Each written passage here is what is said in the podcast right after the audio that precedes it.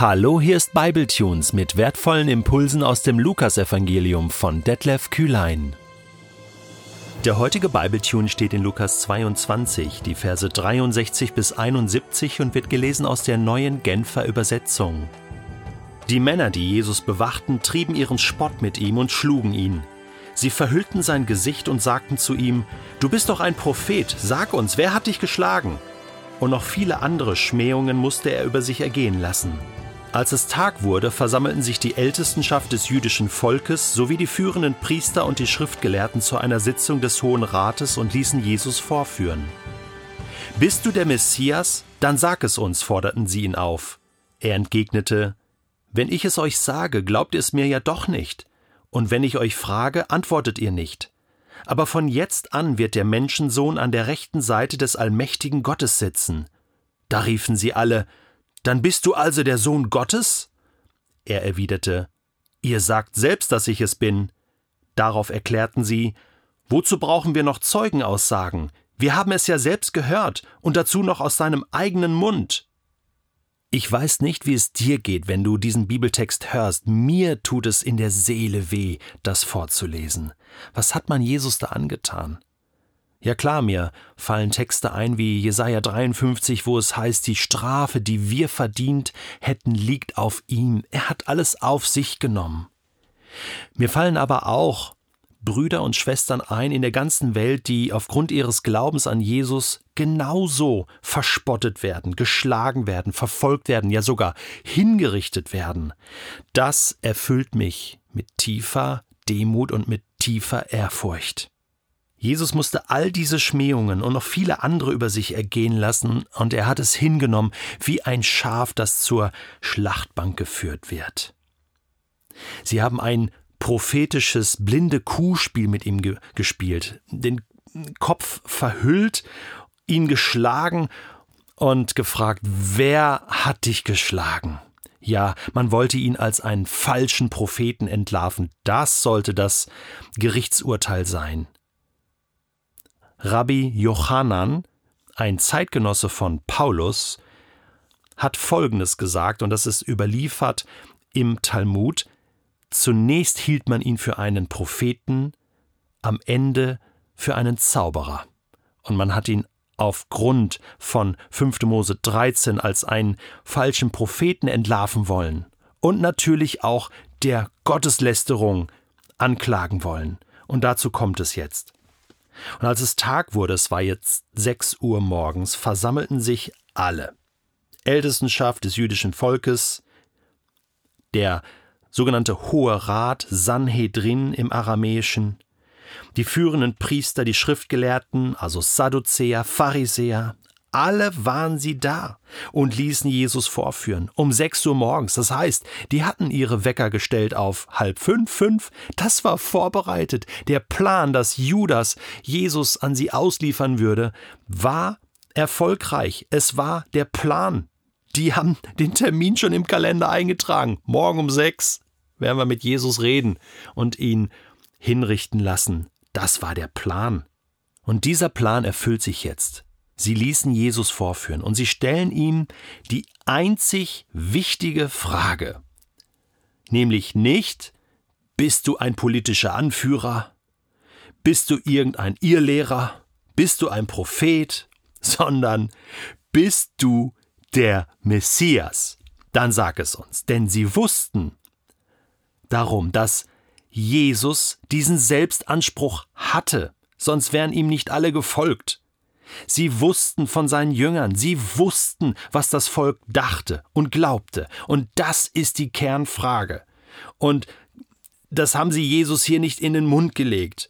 Diese, dieser Dialog ist so entscheidend, ist so wichtig, denn es kommt gleich noch einmal zu einer entscheidenden Selbstaussage, ein Selbstbekenntnis von Jesus. Wer bist du, Jesus? Wer bist du wirklich?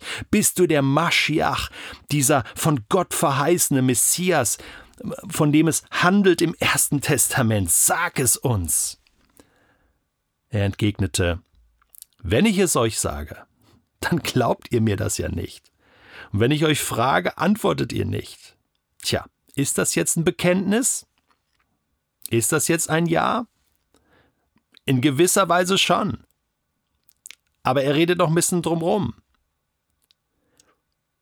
Zunächst, Vers 69, aber von jetzt an wird der Menschensohn an der rechten Seite des allmächtigen Gottes sitzen.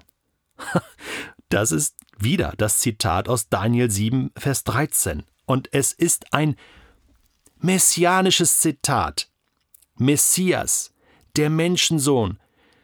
Es ist völlig klar, Messias-Titel kommt im Alten Testament so explizit nicht vor, aber der Menschensohn, das war eine Hoffnung auf einen Retter, den Gott schickt.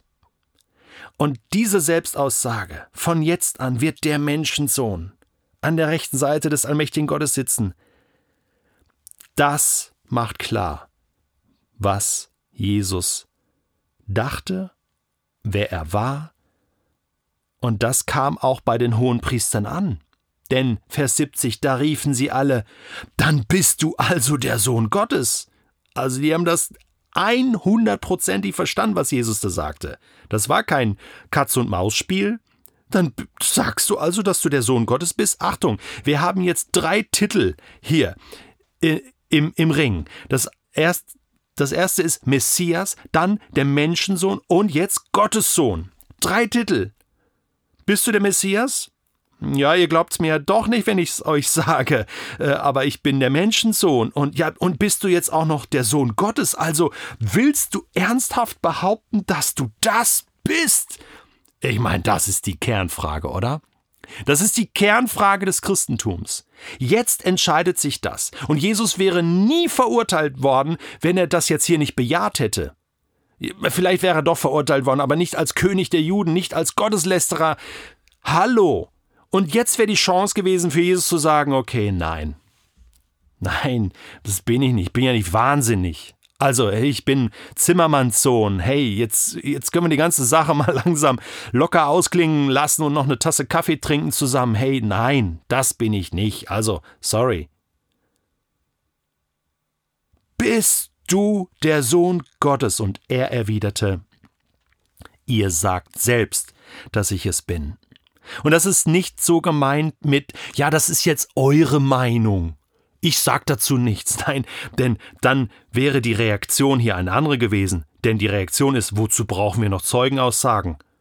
Wir haben es selbst gehört, aus seinem eigenen Mund. Matthäus berichtet, dass der hohe Priester sein Gewand zerrissen hat und dass sie ihn verurteilt haben. Ihr sagt es selbst. Ja, das ist eine Bestätigung. Ihr sagt es. Ich bin es. Das Selbstbekenntnis von Jesus. Natürlich, vielleicht ist dir das noch nie aufgefallen, für dich ist das vielleicht alles so klar, aber, aber Jesus wollte mehr gemessen werden an seinen Taten. Hier spitzt es sich zu, zu einem Selbstbekenntnis, einem Bekenntnis vor Gott. Bei seiner Taufe hat Gott aus dem Himmel gesprochen, dies ist mein lieber Sohn, an dem ich wohlgefallen habe. Andere haben es gesagt, wie Petrus. Du bist der Messias, du bist der Christus. Und Jesus hatte seine Jünger vorher gefragt, was denkt ihr denn, wer ich bin? Und das ist die Frage, die heute noch im Raum steht.